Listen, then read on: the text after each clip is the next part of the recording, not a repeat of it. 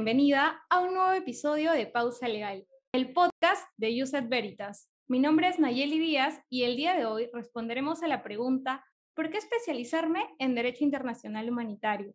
Por ello, contamos con la presencia del profesor Gianfranco Olivera, abogado por la Pontificia Universidad Católica del Perú y magíster en Derechos Humanos por la misma Casa de Estudios. Actualmente labora como asesor jurídico y responsable del programa para autoridades de la Delegación Regional del Comité Internacional de la Cruz Roja, CICR, para Perú, Bolivia y Ecuador. Es profesor de la Facultad de Derecho de la Pontificia Universidad Católica del Perú y de la Maestría en Derechos Humanos de dicha universidad. Asimismo, ha sido profesor de la Facultad de Derecho y Ciencia Política de la Universidad Nacional Mayor de San Marcos y profesor visitante de la maestría en Derechos Humanos de la Universidad Católica Boliviana San Pablo. Bienvenido, Gianfranco. Es un placer tenerte en este episodio de Pausa Legal. Muchas gracias, Nayeli. Eh, muchas gracias también a Yusef Veritas eh, por la invitación y es un gusto estar con, con ustedes. Para empezar con, con este episodio, me gustaría preguntarle cómo así decidió acercarse al derecho internacional humanitario. En realidad, a diferencia que creo de lo que le pasa a muchas personas, eh, yo, yo desde muy niño ya tenía ganas de ver el tema de derecho internacional. Yo siempre cuento que cuando me di cuenta que, que no iba a poder ser futbolista, es otra de mis pasiones, el fútbol, ya decidí que quería hacer derecho internacional. ¿no? Y de alguna manera, digamos, ese sueño de, de niño muy chico, en realidad, sexto primaria, primaria media, quería ser diplomático y quería hacer Derecho Internacional. Entonces, cuando entré a la universidad, yo entré a la universidad pensando en hacer Derecho Internacional, pasé letras y entré a la facultad pensando que iba a ser Derecho Internacional. Era lo que siempre quise. Quizás fue un poquito complicado los primeros dos años de facultad, porque son dos años en que no llevas nada de Derecho Internacional. Entré en crisis vocacional, pero luego tocó llevar Derecho Internacional Público, pero lo llevé con la profesora, con Elizabeth, Elizabeth Salmón, y luego al ciclo siguiente nos abrió como electivo de IH. Vi humanitario y en realidad más pensé que estaba entrando un curso de derechos humanos. Y entré, me inscribí en el curso y de pronto me di cuenta que era una rama distinta de derecho internacional. Y ese fue mi primer acercamiento al DIH, en realidad el, curso de DIH en la facultad. Y fue un curso que me encantó, que me apasionó desde el primer momento y realmente pensé que sea lo que me dedique el resto de mi vida en realidad. ¿Y qué es lo que pasó al final? Qué interesante porque justo me está pasando lo mismo, de hecho, aún no sé en qué rama del, derecho especializarme como tal, porque estamos viendo algunos cursos básicos, pero aún no llegamos a, internacional, aún no llego en mi caso a internacional, ¿no? Hubo un, un, momento en el que llegó a confundir derechos humanos con derecho internacional humanitario, y por eso me gustaría hacerle la pregunta, ¿no? ¿Qué es lo que realmente estudia, bueno, en breves palabras, ¿no? El derecho internacional humanitario ¿Y cuál vendría a ser esta diferencia que tiene con el derecho internacional de los derechos humanos? Yo creo que ya más de 10 años trabajando en el tema, es algo que toda la vida se confunde en general. Y es porque viene el nombre parecido, ¿no? Humanitario, humano, pero digamos la diferencia principal es que Ambas ramas buscan la protección del ser humano, pero en contextos distintos. Y el derecho internacional humanitario es una rama del derecho internacional público que lo que busca es regular las situaciones de conflictos armados, sean conflictos armados internacionales o no internacionales, y busca hacer eso para limitar o prohibir en algunos casos ciertos medios, ¿no? o sea, armas de guerra o ciertos métodos también de combate, ¿no? y también justamente proteger a la población civil. En cambio, los derechos humanos en general es una rama del derecho internacional público también, pero que lo que busca es la protección del ser humano en todo momento. los derechos humanos se aplican en situaciones de paz, se aplican en situaciones de violencia y también se aplican en conflictos armados, pero de alguna manera el ámbito de aplicación específico del DIH es los son los conflictos armados, ¿no? es la guerra y proteger al ser humano en ese contexto. Quizás esa es la principal diferencia, no hay algunas otras, pero digamos, creo que en breve esa es la principal diferencia para que sepamos qué es DIH y qué es DIDH. Claro, hay un comentario que suele ser muy común ¿no? entre las personas y es, en la guerra existen los derechos y creo que esto se vincula muchísimo con lo que usted acaba de comentar, con el derecho internacional humanitario, ¿no es así? Eh, sí, es una situación complicada. Digamos, nadie quiere que llegue la guerra. Claro. Creo que eso es lo primero que hay que tener en cuenta. De alguna manera, un conflicto armado, sea internacional o no internacional, va a generar una situación compleja, con, consecuencias humanitarias. Eh, sin embargo, la pregunta que nos hacemos es, no queremos que llegue la guerra, pero a través de los siglos se ha dado los conflictos armados. Entonces, mejor que esta situación esté regulada a que sea un vacío jurídico. Y eso es lo que hace el DIH, poner ciertas reglas, ciertos mínimos que se contextualizan para el caso específico de conflictos armados. Y quizás solo para poner un ejemplo, la regla básica es no se puede dirigir ataques contra civiles. La población civil tiene que verse protegida. Entonces, ningún ataque directo a civiles es un ataque que pueda ser permitido por el derecho, ¿no? Y específicamente por el DIH, si, si lo queremos ver de manera concreta. Estoy totalmente de acuerdo. Y ya cambiando un poquito más de tema y centrándonos en una de las preocupaciones de la juventud, por así decirlo, si yo me especializo en esta rama, ¿cómo va a ser el campo laboral? Entonces, ¿cómo es el campo laboral si me dedico a derecho internacional humanitario? Creo que en general tiene que ver, primero, con dedicarse a derecho internacional en general. Yo creo que de alguna manera los abogados que hacemos derecho internacional es importante que conozcamos, bueno, obviamente público o privado, esa es la principal diferencia, pero si ya vemos público, que es a lo que me dedico, en realidad tenemos que entender que dentro de todo siempre va a haber un enfoque un poco interdisciplinario. Entonces uno cuando ve derecho internacional, especialmente cuando ve las áreas de derecho internacional que buscan la protección del ser humano, ¿no? como el DIH, como el DIDH, como el derecho internacional de los refugiados, como el derecho penal internacional, uno va a tener que poder abrir su mente a poder comprender otras ramas distintas a únicamente el derecho, pero siempre de un enfoque jurídico, porque ahí va a ser el valor agregado.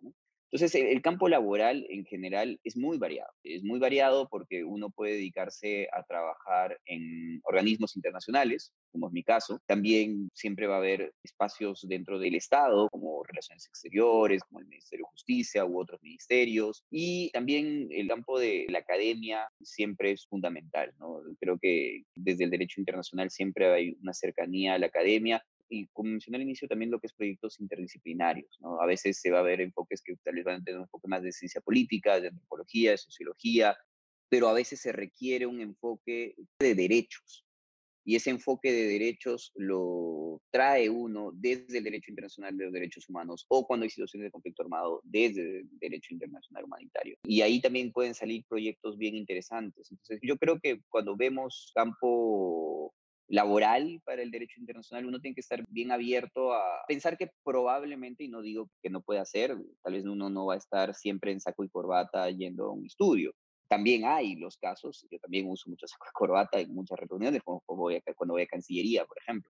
Pero uno tiene que darse cuenta que hay situaciones que pueden ser un poco distintas y creo que eso es lo rico además y creo que por eso es que siempre me ha gustado. Y también la oportunidad de, de abrirse a muchas culturas, ¿no? Tener que intentar hablar varios idiomas, tener que viajar mucho, porque el derecho internacional uno lo aprende en la universidad, pero se aplica en cualquier lugar del mundo. También ya enfocando un poco más en el lado de los estudiantes, ¿no? ¿Cómo podemos hacer nosotros para acercarnos a esta rama? ¿De qué forma podríamos acercarnos al derecho internacional y, bueno, específicamente al derecho internacional humanitario? Yo creo que lo primero que hay que tener en cuenta es reconocer, de alguna forma valorar mucho el enorme menú de cursos de derecho internacional que tenemos en la PUC. Creo que eso es algo que pocas veces he visto en otros lugares incluido fuera del, Perú. Y lo primero que tendríamos que hacer para acercarnos al derecho internacional es estudiar. Y estudiarlo pensando que es una rama de derecho. Yo como profesor me ha pasado muchas veces que a veces, porque es derecho internacional, se piensa que es relaciones internacionales o que es ciencia política. Y no, es derecho. Y en ese sentido, poder llevar los distintos selectivos, obviamente llevar el lectivo de DIH, que también es muy bueno que exista en la facultad. No es común que se enseñe DIH a nivel de pregrado y se tiene la suerte que en la PUC se enseña. Entonces, lo primero es ese acercamiento y luego el acercamiento tiene que ser también de manera permanente, como creo que en general algo que podría aconsejar a los estudiantes que quieren ver estas ramas del derecho, que quizás son un poco más lejanas o no son, digamos,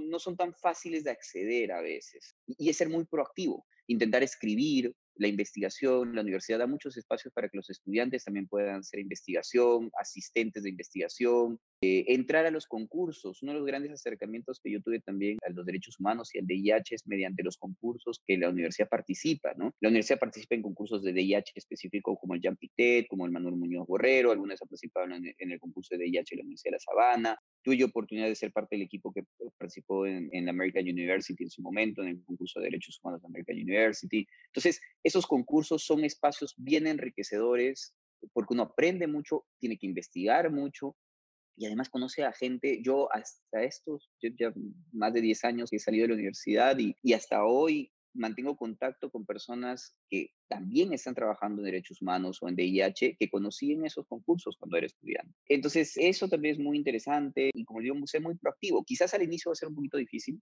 digamos, porque no, no es tan fácil entrar en el círculo una vez que uno egresa, pero si uno es muy pilas y se mueve, poco a poco se van abriendo las puertas. Y, y yo creo que es lo principal que hay que tener en cuenta y el tema de idiomas también, ¿no? Fundamental cuando queremos ver derecho internacional, ¿no?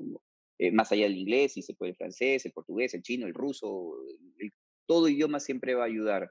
Y, te lo digo también como experiencia cuando uno ya empieza a ver a nivel global, porque eso es algo muy importante también de trabajar en derecho internacional. Las puertas no están abiertas únicamente en Perú. En, unas semanas yo ya voy a empezar a trabajar, por ejemplo, en la delegación que cubre Panamá y el Caribe. Entonces, e, es algo que te permite el derecho internacional también, moverte, ir a distintos contextos, entonces, eso creo que serían mis principales consejos para quienes quieran acercarse al derecho internacional y al DIH. Sí, muchísimas gracias por sus valiosos consejos. De hecho, eh, recuerdo que cuando entrevisté a la profesora Michelle Reyes también mencionó bastante este aspecto de los idiomas, que es fundamental si es que nos queremos especializar en internacional.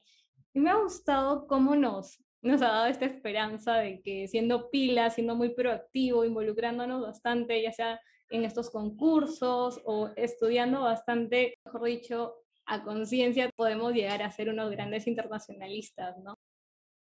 Sí, y como mencioné al inicio, también de manera interdisciplinaria, ¿no? Para el derecho internacional es muy importante la historia, las relaciones internacionales, la ciencia política, todas las ciencias sociales en general. Entonces, también siempre estar al tanto de todo lo que ocurre en el mundo, ¿no? O sea, no, uno es internacionalista y te vienen a hablar del Sahara Occidental y uno tiene que saber bien sobre la historia y todo lo sobre el Sahara Occidental o sobre lo que está pasando en Yemen o, en cualquier otro lugar del mundo. Entonces, también es importante estar siempre al tanto de, todo esto y, creo que para los que nos gusta esto, muchas veces eh, es, casi, es una pasión, ¿no? Y, creo que eso no hay que perderlo nunca, desde que uno es estudiante hasta que, hasta que se jubila. Finalmente, eh, ¿le gustaría brindar algunas palabras de despedida? Eh, sí, yo creo que redondar un poco lo, lo que hemos conversado. Yo me imagino que muchos estudiantes cuando entran a derecho lo que me pasó a mí al menos, uno piensa que puede cambiar el Perú, que puede cambiar el mundo. Estudio derecho porque desde las leyes, desde las normas se puede hacer mucho.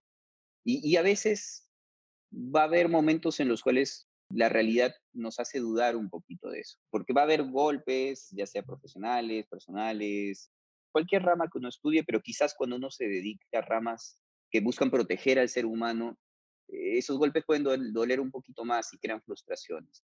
Pero en realidad creo que la idea es siempre mantener esperanza, ¿no? Y ver que pueden haber pequeños cambios y que con el derecho sí se puede hacer cambios, sí se puede ayudar a las personas. Y, tal vez no se va a cambiar el mundo entero, pero se hacen pequeños cambios que la verdad la satisfacción que generan es enorme.